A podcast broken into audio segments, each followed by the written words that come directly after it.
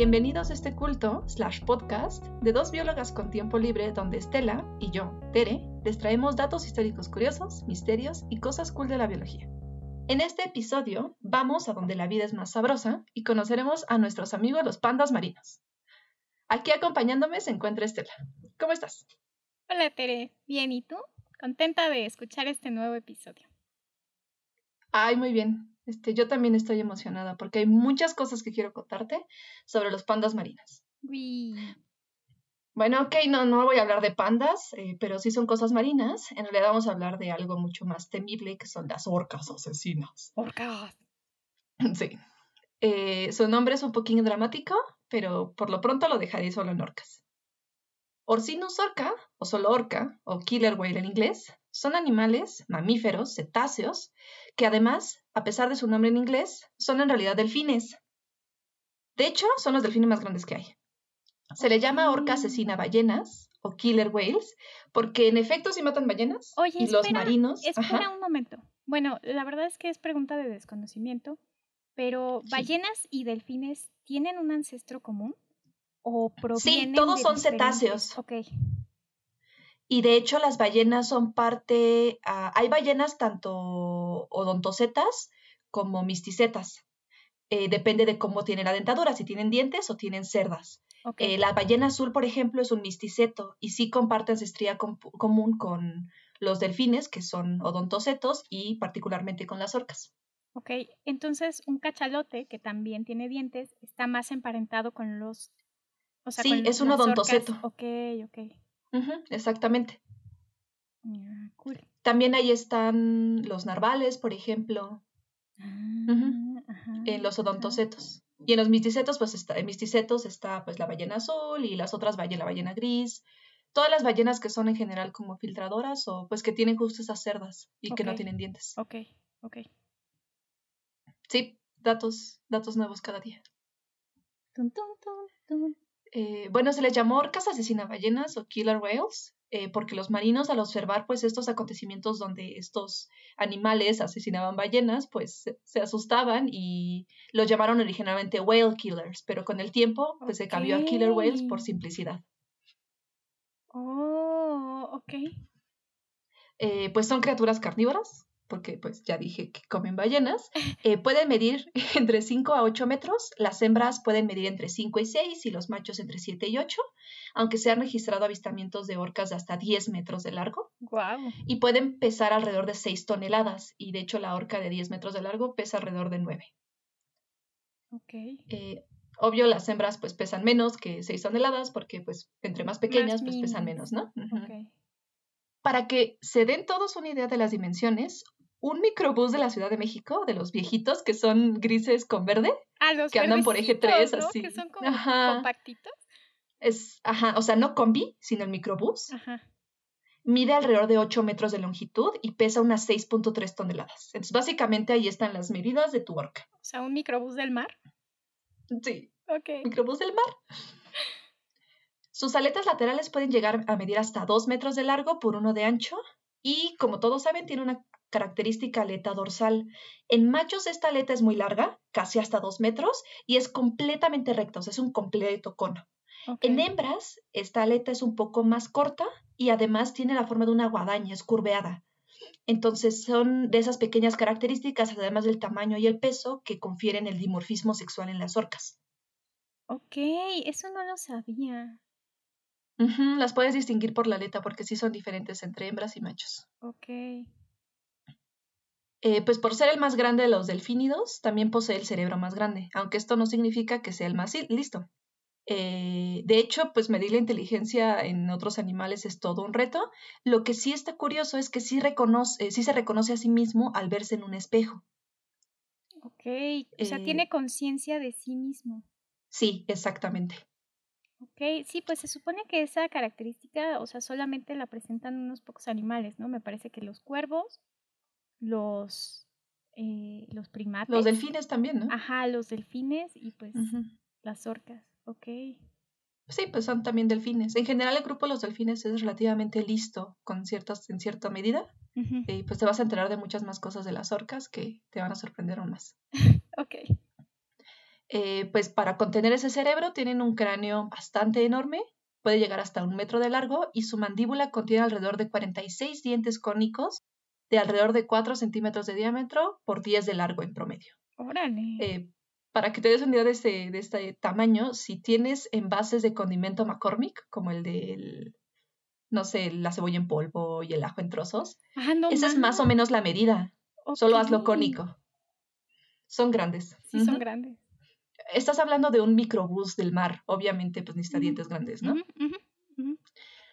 Viven en promedio, esto es variable, pero pueden eh, vivir entre 50 a 80 años. Eh, se han registrado orcas muy longevas de hasta 100 años y las hembras suelen vivir mucho más que los machos. ¿Cómo pueden eh, conocer la edad de, de las orcas? Pues así vas y le preguntas, Orca, ¿cuántos años Disculpe, tienes? ¿cuántos ¿Haces un años censo, una encuesta? Eh, generalmente pueden llevar registros. Ahorita te cuento más o menos cómo llevan los registros de las orcas, pero tienen esta característica de que tienen rasgos fenotípicos tan particulares cada una que las puedes distinguir a cada una por cosas, por cómo están distribuidas sus manchas, por cómo se ven, por marcas específicas a lo largo de su vida. Entonces las puedes seguir y así es como se pueden dar cuenta de su edad. Ok, ok. Qué interesante. Ujú. Eh, pues las hembras dan a luz de cada 5 a 10 años, tienen un periodo de gestación de 17 meses y amamantan a sus crías por por lo menos dos años.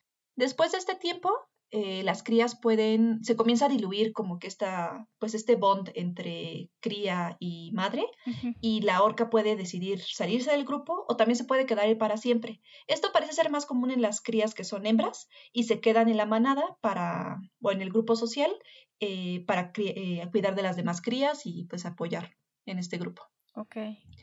Entonces son animales muy sociales. eh, sus grupos tienen un esquema matriarcal. Entonces la hembra más eh, vieja es la que pues como que tiene el poder y lleva el control de, de- de todo el grupo social. Y algo muy interesante es que las orcas son parte del club de la menopausia junto con otros contados animales, entre, entre ellos nosotros. Ok. O sea, no Sí, o sea, después, ajá. solo ciertas especies. Solo ciertas especies llegan a la menopausia, no todas. De hecho, no es algo muy común y entre ellas las orcas. También lo suelen experimentar los narvales, las belugas, las pseudorcas y pues nosotros los humanos. Ok, ok. Y parece ser que eso es un rasgo adaptativo porque conforme son más viejas, eh, comienzan a cuidar más al grupo y quieren proveer para el grupo. Y esto podría reducir la atención que dan a la cría y quizás pueda reducir el éxito Ok. de la cría en su supervivencia. Entonces parece ser que eso está, está cool. Entonces, en general, como dan a luz cada 5 o 10 años, o sea, tiene un periodo muy corto para dar cría, para generar hijos, generalmente. ¿A partir de qué edad llegan a la menopausia?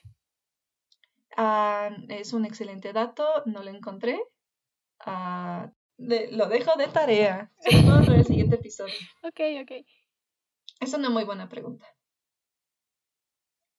Eh, pero llegan, creo que las hembras llegan a la eh, edad reproductiva alrededor de los 12 años. Ok. O, sea, por lo menos a la edad realmente- repro- ajá. Realmente tienen como, o sea, además de que tienen una, una vida muy larga, como que su crecimiento es parecido al de los humanos en términos de que tardan varios años en dejar de alimentarse de la mamá, eh, varios años en llegar a la madurez sexual y aparentemente que sobreviven varios años después de haber dejado de ser fértiles, ¿no? Exactamente, sí. La única diferencia es que pues ellos viven en un matriarcado. Ok, lo cual está muy cool. Sí, parece que les funciona bien.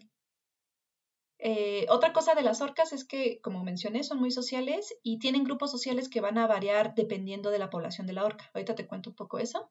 Eh, pueden contener de 5 hasta 40 o más individuos y en inglés a estos grupos se les llama pods, que es como vainas. Eh, entonces, en español generalmente son los grupos Ok, eh, o las poblaciones, en inglés los llaman pods. Y pues co- come las orcas. Entonces su dieta en realidad incluye una gran variedad de presas. Oye, Entonces Tere. puede incluir peces, sí. Bueno, mm, decías que generalmente las hembras se quedan con sus familias, pero ¿qué pasa con aquellas orcas que desertan del grupo? ¿Forman grupos nuevos o viven en solitario? Pueden unirse a otros grupos, pero también existen orcas machos solitarias que buscan otros grupos, se quedan con ellos un tiempo, se reproducen y luego se mueven. ok. Ajá, sí. Ahorita te voy a contar también otras cosas interesantes de todo esto. A lo mejor comienza a hacer un poco de sentido. Va, va, va. Bueno, pues regresando a su dieta. Entonces, pueden comer peces como el atún, salmón, arenque. Pueden comer mamíferos como las focas, leones marinos, ballenas pequeñas. Eh, también pueden comer calamares, pingüinos y marsopas. Y recientemente se ha visto que también llegan a alimentarse de tiburones. Ok. Las orcas tienen una distribución súper amplia. Eh, su distribución pues, eh, generalmente se eh, congrega en lugares con temperaturas bajas, pero se la suele encontrar también cerca del Ecuador. Y de hecho, su distribución es tan amplia que se pueden distinguir varios grupos genéticamente distintos de orcas. Se subdividen en diferentes, lo que le llaman ecotipos o variaciones poblacionales, y te voy a hablar como que de tres grupos, porque tienen diferentes divisiones y encontré artículos donde mencionaban divisiones de diferentes tipos. Se las dividen por región, después dentro de esa división de región las dividen en tres eh, grupos dependiendo de cómo se comportan dentro de esa área y a veces incluso tienen tipos, porque fenotípicamente se distinguen unas de otras bastante claro. Ok. Entonces, de los grupos que te voy a hablar, y es como he encontrado que, o como encontré que se estudian mucho, es que existen las orcas residentes, a las que le llaman transeúntes, y las marítimas. Cada grupo tiene una dieta específica. Por ejemplo, los residentes se alimentan de peces, mientras que las transeúntes de mamíferos, y las marítimas son las que han sido un poquito menos estudiadas y son las que podrían alimentarse de tiburón. ¿Hay diferencias en su tamaño? Eh, en su tamaño, que yo sepa, no. Hay diferencias en la distribución, por ejemplo, de sus manchas o qué tan blanco es lo blanco o qué tanto cubre lo negro dentro de su eh, dentro del cuerpo de la del orca. Mm, Sí, lo preguntaba Eh, porque, o sea, parecería que como que las marítimas eh, atacan a presas más grandes, ¿no? Pero, pues, parece. eh, pues las transeúntes a veces comen ballenas, entonces Ok. y los tiburones que comen, o sea, sí parece ser que hay registros de que comen tiburón blanco, pero también comen tiburones más pequeños. Ah, ok, ok. En realidad, eh, y como te lo voy a platicar, en un estudio de, de justo estos grupos de orcas marítimas, parece ser que además eh, de, de cuestiones genéticas, porque sí hay marcadores genéticos que las distinguen, o sea, tú puedes acceder a una extracción de DNA, Ujú. No sé, haces algún tipo de, no me acuerdo, creo que hacen raspados, y entonces a partir de eso lo que hacen es decir, ah, mira, esta tiene los marcadores de una orca residente, o tiene los marcadores de una orca transeúnte o una marítima. Y algo que está muy padre, que es que te digo que le pueden sacar foto a los individuos y entonces con la foto, como ya saben cómo se ven, distinguen a cada individuo por separado, porque justo tienen como nosotros, tienen rasgos muy particulares que los hace únicos. Y con sacarle una foto tiene suficiente para Ah. rastrear a la orca. Su ID. Sí, sí, orca 1 y orca 2, orca gerente, Orca Juan. orca Juan, les puedes poner nombres. Esto seguramente, creo yo, eh, y por lo que vi en los estudios, creo que facilita un poco el rastreo, porque pues debe ser complicado ponerles un tag, pues son animales muy grandes y pues da un poco de miedito meterse, ¿no? Sobre todo cuando son grupos grandes y se pueden sentir amenazados, sobre todo si tienen crías. Sí. Entonces, el hecho de que los puedas distinguir por fotografías hace mucho más fácil su rastreo y pues su, en general el estudio de grupos grandes. Eh, algo también interesante es que la dieta genera un desgaste diferente en los dientes de cada grupo y así también los puedes detectar, sobre todo si tienes registro de estas especies en, en forma de, de huesos o del esqueleto o quedan paradas. No solo por el contenido estomacal puedes detectarlo, porque a veces el contenido estomacal te dice lo que comieron en los últimos días. Si quedaron atrapadas en un sitio y solo se alimentaron ciertas cosas, no te refleja la realidad, pero el desgaste de los dientes sí. Y tiene sentido. Las, eh, las que tienen menos desgaste son las que se alimentan de mamíferos, las transeúntes, pues justo no se tienen que enfrentar a las escamas. Las residentes tienen un poco más de desgaste por las escamas de los peces y las que más desgaste tiene parece ser que son las marítimas, justo por cómo están dispuestas las escamas de los tiburones. Ok.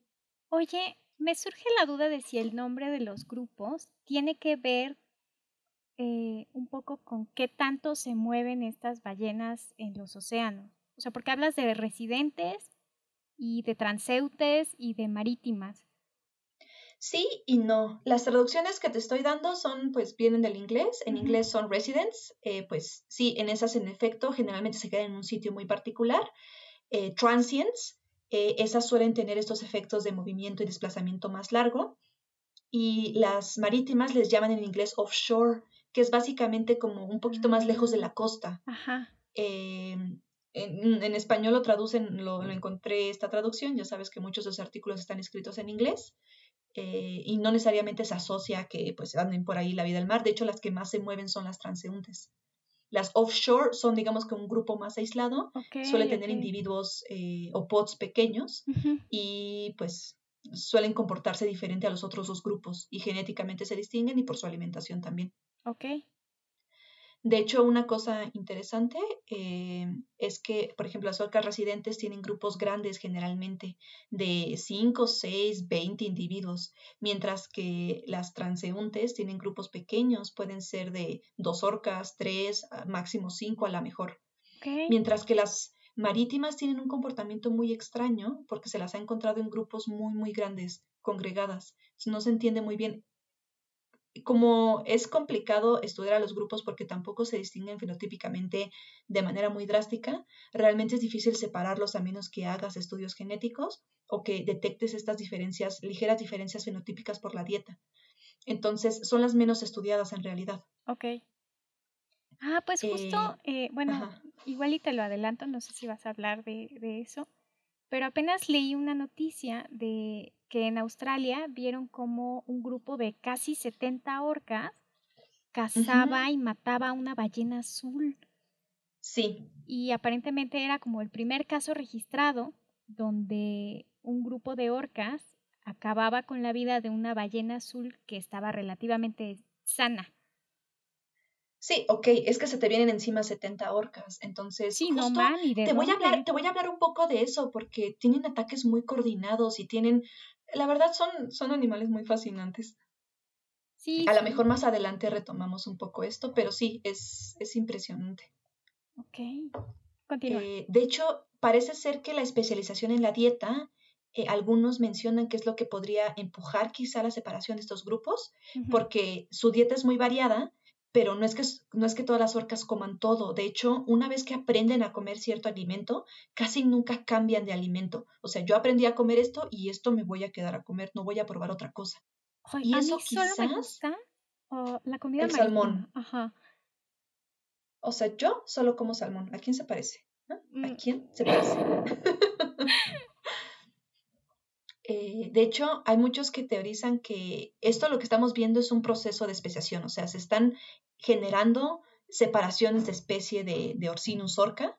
Eh, no las consideran aún subespecies, o sea, todavía son ecotipos o estas poblaciones con variaciones naturales. todavía no llegan a ese grado. que llegan a encontrarse e incluso pues pueden cruzarse, ¿no? Supongo, no sé. Sí, pero también te voy a hablar un poquito de eso más adelante, también está muy interesante y eso también quizá empuje cada vez más eh, que estos eh, diferentes grupos que vemos se comiencen a especializar y separar como especies distintas. Ok. Eh, pues ya que estamos hablando de la dieta, vamos a platicar un poco de los métodos de caza. Entonces, dependiendo del grupo de orca que estemos hablando, residentes, transeúntes o marítimas, pues cambia su dieta y también va a cambiar el método de caza. Esto quizá explique también la variación en el número de individuos que tiene cada pod en cada tipo de grupo, ¿no? Por ejemplo, las orcas que comen peces se organizan para acorralar los cardúmenes de peces e incluso emiten, emiten sonidos para aturdirlos y así sean presas más fáciles. En el caso de las orcas transeúntes, se han visto que en grupos de hasta cuatro crean olas artificiales para derribar focas o pingüinos de bloques de hielo aislados. Y son mm. ataques increíblemente coordinados. Pobrecitos. Sí, pero pues así es la vida y la verdad creo que a veces es tan impresionante ver lo coordinadas que son las orcas, en general estas olas, para poder conseguir su alimento que, que ya no sé qué, a qué irle, ¿no? Pues sí. También se ha visto que con estos métodos acorralan y separan a ballenas bebé cuando son pocas. Okay, eh, Otra práctica que vi en un artículo, y es algo, es un artículo viejito, pero es algo súper interesante. En algunas eh, orcas, sobre todo aquellas que se distribuyen más al norte, hay una práctica que se llama el varado intencional. donde una orca se impulsa hacia afuera, donde están los bloques de hielo, para alcanzar a sus presas fuera del agua y luego arrastrarlas. Algo interesante es que muchas de estas prácticas de caza se heredan, o sea, la madre o individuos más este, viejos en los grupos le enseñan a los individuos jóvenes todos estos métodos. Y en el caso de esta técnica, como es una técnica peligrosa, la tienes que enseñar desde que la orca es pequeña, porque puede tener riesgo de quedar varada para siempre. Entonces, parece ser que generación con generación las orcas se dedican a enseñarle a sus crías a hacer esto y se ha registrado eh, madres varando intencionalmente a sus crías y después les ayudan a regresar con olas artificiales o sea, con estos movimientos de oleaje, para enseñarles cómo tienen que aprender a salir, agarrar a la presa y luego regresar al agua. Oh. Eh, con este mismo método se ha visto que también las orcas se ayudan las unas a las otras cuando quedan atrapadas en ciertos espacios. Y todas estas son prácticas adquiridas. Eh, otra cosa interesante, hablando de técnicas adquiridas y heredadas, eh, parece ser que las orcas residentes aprendieron y enseñaron a sus generaciones la técnica de robar peces de los, de los buques pesqueros mientras elevan las redes. Y así ya no tienen que acorralar al cardumen porque el cardumen ya está acorralado por la red. Y eso se lo enseñan a las nuevas generaciones. Guau, con sus métodos de enseñanza. Oh, sí. Se pone, se pone más divertido. Ok, ok.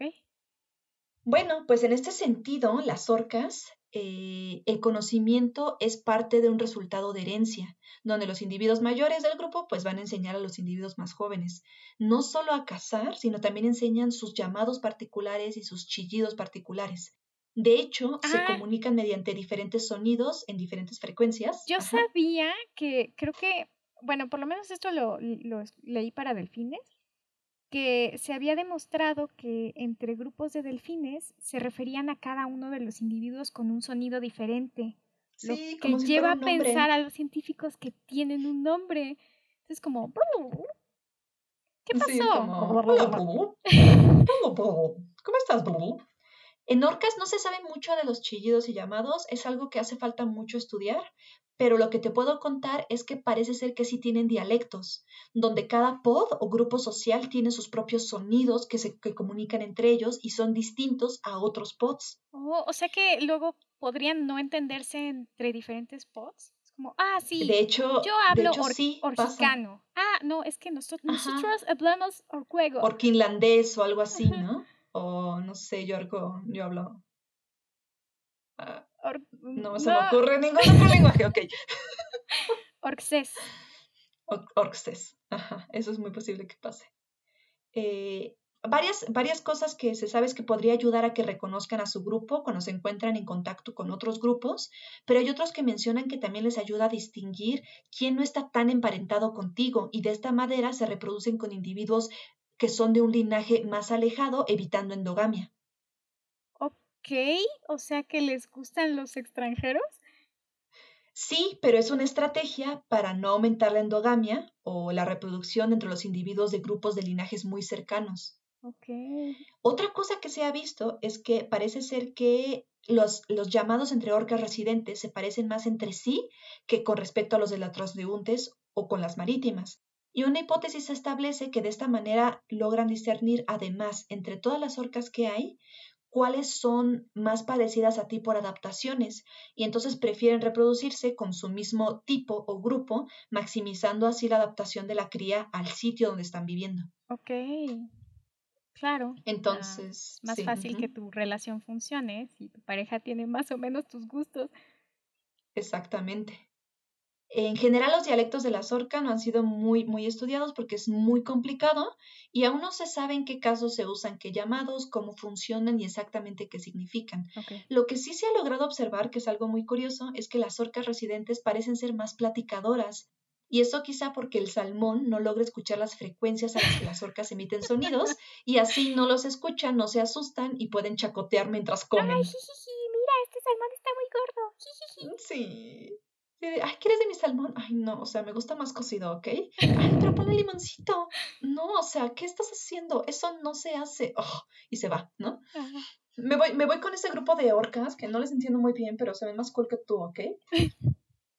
Eh, pero las orcas transeúntes, por ejemplo, son más calladas y se comunican únicamente cuando van a atacar a la presa, lo que podría implicar una comunicación para coordinar el ataque. Ok. Tú por allá. sí, Juan, para allá. Pedro, para allá. Tú, mírame a los ojos. Tenemos que hacerlo ahora. Todos, listos. Sí, junten aletas. Así. ok. Eh, es difícil estudiar este proceso y en un estudio se propone que deberían exponer a las diferentes orcas a sonidos familiares y no familiares para ver cómo responden. Eh, se ha observado en estos casos que las orcas a veces ignoran los dialectos completamente diferentes y hay quienes dicen que quizás necesitan hacerlo para poder distinguir los sonidos que genera su madre o la matriarca del grupo dentro de un grupo enorme de orcas. Ok. O sea, como para poder reconocer los llamados de su familia. Exactamente. Entonces, como bebé aprendes como que ignorar otros llamados y poco a poco te disocias de esos llamados, pero te sirve para saber, ah, tú no eres mi pariente, ok, ven para acá. Mm, Eh, algo interesante es que las orcas aprenden estos dialectos también por enseñanza, no nacen sabiendo qué llamados hacer. De hecho, algunas orcas en cautiverio, que son rescatadas y son criadas en cautiverio, aprenden los sonidos de las cosas que tienen alrededor. También sucede con las orcas huérfanas, aprenden los sonidos de las focas, aprenden a comunicarse o sonidos de delfines para poder comunicarse. Ok. Y otra cosa muy padre es que todos los llamados los adoptan de la línea materna, así que si una hembra de un grupo se reproduce con un macho de otro grupo cercano, la cría aprenderá el dialecto del grupo de la madre. ¿Hay cuidado parental por parte de los machos hacia las crías? Eh, prácticamente no. Ok. Sí, bueno, eso explicaría por qué. Porque, sí, porque se adquiere el dialecto de la, de la parte Se adquiere el dialecto de la madre, se queda en el grupo de la madre. Lo interesante aquí es que pues lo cuida la mamá, pero también lo cuidan las hermanas, bueno, las tías de la cría y la, abuela, y la bisabuela y todos apoyan para la crianza y la protección de las crías, las protegen mucho todos juntos. Otra cosa es que los dialectos parece ser que cambian bastante rápidos. No se sabe cómo ni por qué. Se sabe que se pueden mantener por varias generaciones, pero sí se llegan a modificar poco a poco. Eh, así es como se comienzan a disociar los linajes de orcas, aunque hayan salido de una misma orca. Ok. Eh, el tema de los dialectos es súper complejo, muy interesante, y parece ser que no solo es útil para entender cómo se comunican las orcas, pero también da información un poco sobre la evolución del lenguaje, incluso en los humanos. Ok, de cómo ha ido divergiendo. Exactamente, de cómo surge, por qué, porque nosotros también tenemos ese método, o sea, tenemos un lenguaje adquirido y aprendido. Parece ser que estamos limitados genéticamente por establecer estructuras gramaticales específicas, por lo que entiendo, no sé muy bien del tema, pero finalmente sí necesitamos interacción y enseñanza para crear nuestros lenguajes. Ok. Eh, bueno, ahora voy a pasar quizá a un tema un poco más triste, eh, las orcas son pues el apex predator y pues no tienen quien las detenga ni quien se las coma, excepto claro una especie conocida como Homo sapiens sapiens. Ah, por supuesto. Ah, pues los humanos, como cualquier especie en este planeta, van a alterar el medio ambiente en el que se encuentran en beneficio de su supervivencia y esto es normal y en ese proceso pues afectamos a muchas especies, incluidas las orcas. Eh, las lastimamos con nuestras redes de pesca y cuando las cazamos, también cuando las capturamos eh, para llevarlas a lugares como SeaWorld y las separamos de sus grupos.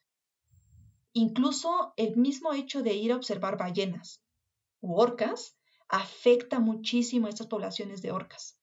Sí, finalmente. Y también a las ballenas, ¿no? Finalmente estás interfiriendo con su ritmo de vida. Entonces, Sí, sí debe ser algo estresante para ellas. Que por cierto, aquí yo te iba a hacer una pregunta eh, que siempre me ha llamado la atención. No sé si has notado que eh, particularmente las orcas que tienen en cautiverio, como que tienen muy curveada su aletita dorsal. Sí. Y no sé si esto es, eh, bueno, decías que las hembras tienen más curveada su aleta con respecto a los machos, pero justo googleé una foto de Shamu. Shamu es una orca macho que está en SeaWorld y también tiene doblada su aletita. ¿Sabes por qué pasa esto? Eh, esto parece ser que pasa casi en el 100% de las orcas de cautiverio y pasa en una proporción, sucede, pero en una proporción mucho más baja en la naturaleza.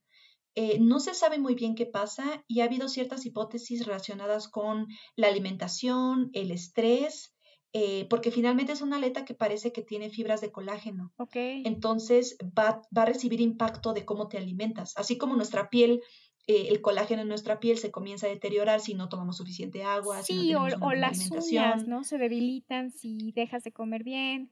Ajá, hay quienes tienen la hipótesis de que es un proceso similar. Entonces, la exposición a estos ambientes, a una alimentación a lo mejor pobre, porque si es una orca que capturaste y era transeúnte y ahora la alimentas con puro arenque, va a tener un impacto en cómo estaba constituido pues su genética, porque finalmente, como te dije, si eligen reproducirse entre ellos mismos por las adaptaciones, pues obviamente va a tener un impacto en, pues en general en su cuerpo. Y hay otros que también dicen que, por ejemplo, el impacto de la luz UV, eh, las orcas en estos lugares como SeaWorld u otros parques Están muy este, cerca de la superficie. De este tipo, están muy cerca de la superficie todo el tiempo y eso genera daño. También el hecho de que no puedan nadar bien o los tipos de trucos que hacen, quizá daña la aleta mucho, que hace que el colágeno no sea muy resistente y con el tiempo se doble, porque justo han visto este tipo de fenómeno en orcas que tienen mucho daño en la aleta. Ok, ok. Eh, esas son las hipótesis que hay, no se ha estudiado y el artículo que, leí un artículo justo con respecto a eso del 2018 que justo lo estudiaba en poblaciones naturales y no encontró una correlación muy clara. Lo que sí observó es que podría ser un poco el daño en la aleta y quizás un poco la alimentación, justo por cómo están constituidas estas fibras.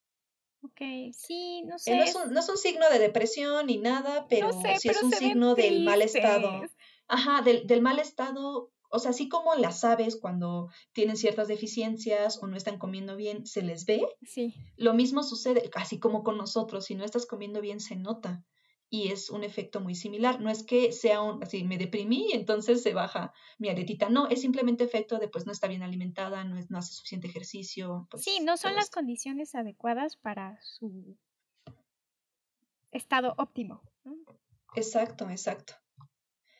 Y pues justo acabas de mencionar algo muy importante y justo quiero discutir un poco eh, este tema eh, pues saben que las orcas tienen apariciones famosas, eh, la más famosa es la de Liberen a Willy, pero también existe otra muy famosa que es el documental Blackfish, no sé si lo has visto. Ay, no, no lo he visto, pero sé que es el documental que le echa tierra a SeaWorld. ¿De qué va? Eh, sí recomiendo que lo vean, en general tú y todos los que nos están escuchando, pero con una mente crítica. Es triste, es abrumador, sobre todo aquellos que tenemos un gran amor a los animales, y, justo está hecho así, o sea, está construido para generarte ese impacto muy fuerte. Eh, pero si lo ves de una manera crítica, vas a entender ciertos aspectos muy importantes. Ha recibido críticas muy buenas, pero también tuvo mucho backlash. O sea, también recibió muchas críticas malas. Por una parte, SeaWorld quiso defenderse y dijo, como no, así no funciona, no están diciendo toda la historia. Hubo gente entrevistada dentro de este eh, documental que dijo, no, yo no quise decir eso, eso no es lo que yo quise decir, tomaron las palabras que les convinieron y las pusieron como ellos más querían, ¿no?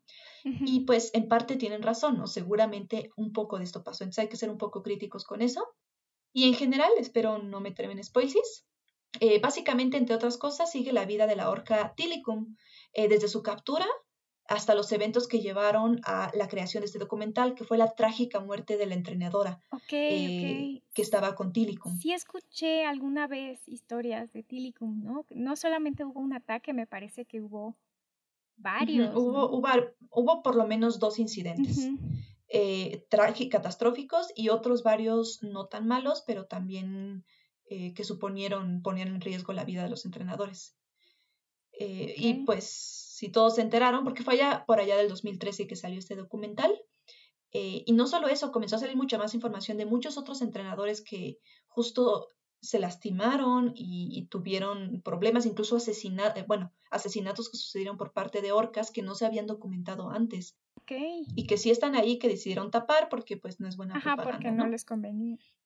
De ahí surgió esta corriente de boicot a SeaWorld, que de hecho sí afectó, parece ser, la venta de boletos y la generación de ingresos, y también estuvo de moda comentar cómo las orcas encerradas se deprimían, se aburrían, se tornaban agresivas, eh, y entonces culpamos ¿no? las condiciones deplorables en las que tienen estas criaturas y que no es culpa de las orcas haber llegado a, esos extremos, ¿no? Entonces, debemos considerar con este tema que las orcas en libertad están acostumbradas a nadar varios kilómetros diarios y bucear de 30 a 100 metros varias veces al día. Ahora imagínense a una criatura como Tilicum, que de hecho es un, era un, ejemplar muy grande, nadar en una alberca donde quizás apenas se puede girar, ¿no? Entonces, sí es muy posible que esto genere estrés, ansiedad, molestia, y además recuerden que son animales muy sociales, pero no socializan con cualquiera. Tienen relaciones con un grupo y aprenden llamados de ese grupo. Esta orca ya tenía un dialecto. Ajá. además, pues, o sea, cada individuo es único, ¿no? Y hablando de una especie con tanta complejidad en términos de inteligencia, pues no puedes esperar que absolutamente todas las orcas vayan a ser dóciles y vayan a hacer todos los trucos que tú quieras sin, sin ponerte resistencia, ¿no? Y luego estamos hablando de un macho, que es todavía más grande, ¿no? Y que pues en general se ha visto en muchas especies, los machos sí suelen ser un poco más impacientes y un poco más agresivos. Y, en estos casos, pues eh, si te hago ese comentario, que se spoilería un poco el documental, pero es necesario que lo vean para que entiendan el contexto. O sea, Tilicon sufrió abuso por parte de orcas, eh, hembras más grandes que él y sabemos lo que el abuso en, en, los animales genera, ¿no? O sea, es forzar convivir a una orca que tenía su familia con orcas que tienen otro dialecto, otro temperamento. O sea, imagínate, ni siquiera te entiendes bien con, la, con tu vecino. Sí, o sea, es como ¿cómo crees que vas a tener una relación? Cuando eres niño y llevarte a vivir con unas personas que ni siquiera hablan tu idioma, ¿no? Exacto. Sí, supongo que debe ser algo horrible. Entonces, este conjunto de, cosas hace que genere un comportamiento agresivo y de hecho a veces parece que las orcas pueden presentar comportamientos de autodaño. Y pues como ejemplo, ¿no? O sea, esto no sorprende. Si al Homo sapiens sapiens lo encierras un año porque hay un virus fuera, pues lo quieres proteger, ¿no? Quieres que se mantenga vivo. Pues esta especie demostró que después de tiempo sin socialización y estar en un espacio reducido, le genera estrés, ansiedad, molestia y los torna agresivos. Creo que ven un poco la similitud, ¿no?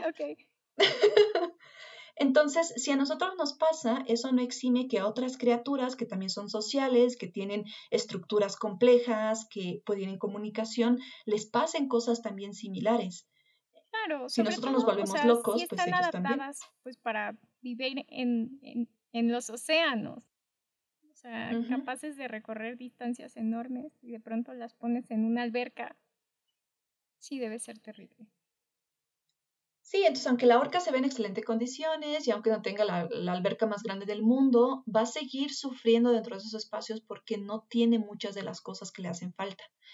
Hay quienes defienden a SeaWorld, mencionando que además de las orcas, es albergue de muchos otros animales y especies y es un centro para la investigación.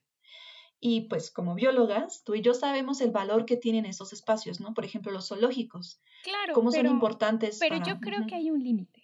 Sea, una cosa es tener estos albergues, ¿no? Donde justo puedes eh, realizar estudios de conservación, incluso como para entender muchos aspectos de comportamiento animal, pero esta es esa, esa delgada línea en donde tienes captivo a un animal para conservarlo, para estudiarlo, cuando lo tienes atrapado para divertir a la gente.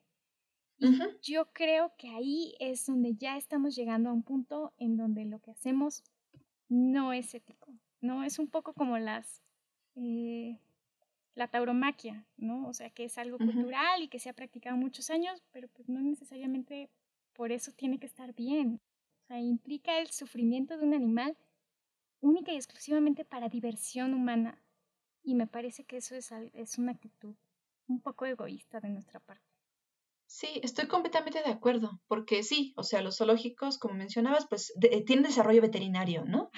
Permiten investigar conductas, reproducción, muchas cosas que en serio necesitamos aprender para conservar y son centros de información para las personas, ¿no? Te ayudan a entender qué son estos animales, eh, cómo existen, cómo viven y qué es lo que tú tienes que hacer para tener un menor impacto sobre la vida de estos, ¿no? Pero pues en el caso de SeaWorld se ha visto que tener a las ocas en el cautiverio no ayuda en nada a la investigación. ¿Por qué? Porque queremos aprender cómo se comunican, cómo socializan, y eso no lo vas a ver en, un, cautiverio. No. No.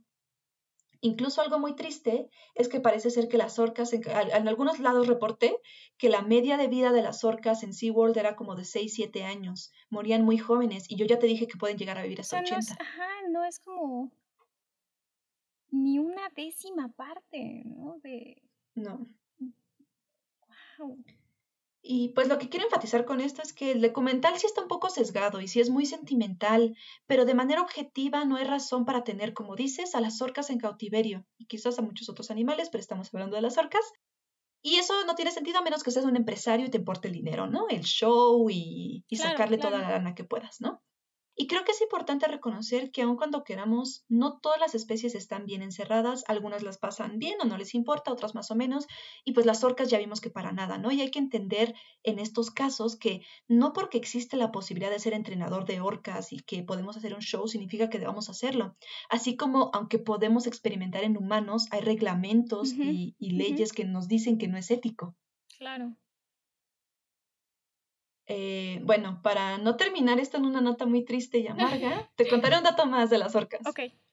Eh, quizás, seguramente ya sabes. bueno, un dato yo y un dato tú. Ok. Eh, quizás como ya sabes y muchos de los que nos escuchan saben, pues ya saben que los delfines apagan medio cerebro, ¿no? Para dormir. pues de hecho las orcas también, pues también son delfines. Ah, y sí, en efecto, duermen medio cerebro a la vez. Entonces se mantienen medio conscientes para regular su respiración y obviamente pues escapar de amenazas. Y ah, claro, porque, o sea, tienen que salir a respirar. Pero entonces, Exactamente. O ¿dormitan o se despiertan cada cierto tiempo? Duermen, ah, ah, duermen conscientes. Entonces descansan la mm. mitad del cerebro y mantienen las funciones de otra cierta parte. Nosotros dormimos inconscientes. En el momento en que te duermes, adiós. y eres completamente inconsciente de lo que pasa, pero ellas no. Es muy, es, muy buena pregunta, es muy difícil de entender y aún no se sabe exactamente cómo funciona eh, en los delfines y menos en las orcas, pero se sabe que esto pasa. Y de hecho cierran un ojo al dormir. Entonces, si apagan el lado izquierdo, cierran el ojo derecho. A lo mejor Y si están durmiendo el lado derecho, apagan el izquierdo. estado de meditación? Es un estado consciente. Yo creo que nos, hace, nos cuesta trabajo entenderlo porque nunca podemos dormir de manera consciente. ¿no? Ajá pero es un estado donde descansa el cerebro, pero sigue siendo consciente de lo que pasa. Donde se te sube el muerto, o sea que estás consciente. Puede ser. Tu cuerpo está dormido y entonces por eso no te puedes mover. Puede ser que sea un estado quizás similar. Ok, eso está interesante. Te toca. Eh, no, pues nada, eh, yo nada más tenía este dato curioso sobre algunas técnicas de caza de las orcas. Eh, alguna vez un profesor de fisiología animal nos platicó que se habían reportado casos de orcas atacando tiburón blanco. Y parece que tenían como cuentas una estrategia específica para atacar a estos tiburones. Eh, y lo que hacían era que llegaban orcas a los lados para distraer al tiburón, mientras que una tercera orca lo atacaba por abajo. Eso causaba que el tiburón se volteara boca arriba y que se desestabilizara. Entonces el tiburón quedaba completamente vulnerable y era cuando las orcas podían atacar.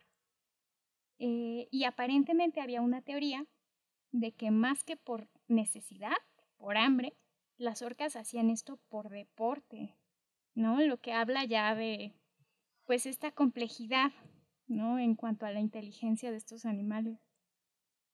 No sé, eso se me hizo muy cool.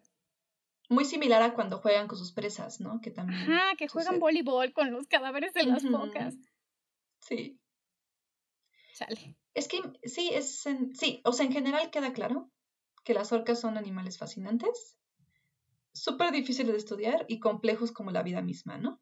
Oh, sí. Eh, no hay que subestimarlos.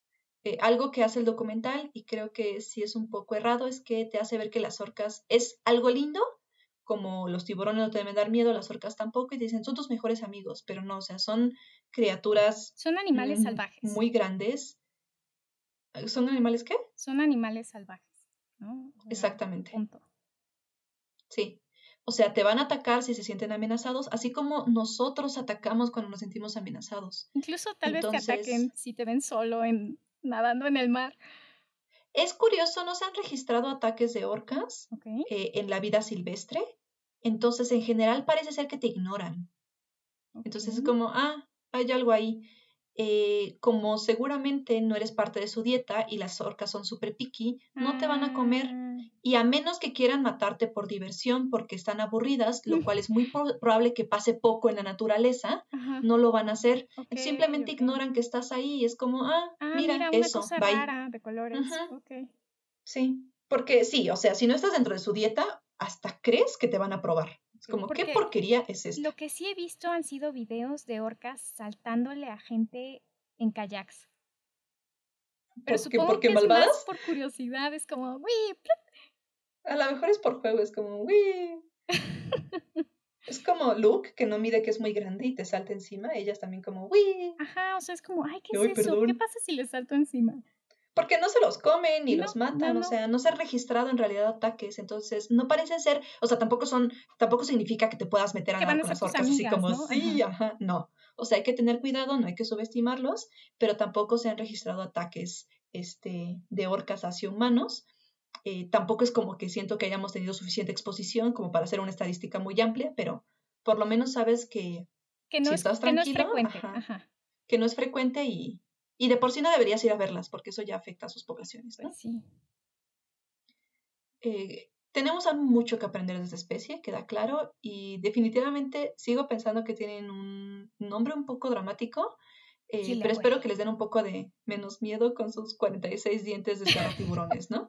Si terminas la frase así, quizá no.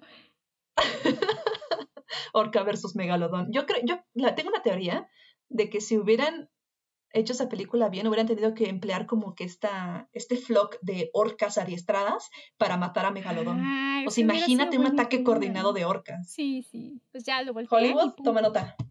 Toma nota. Todos los derechos reservados, ¿no?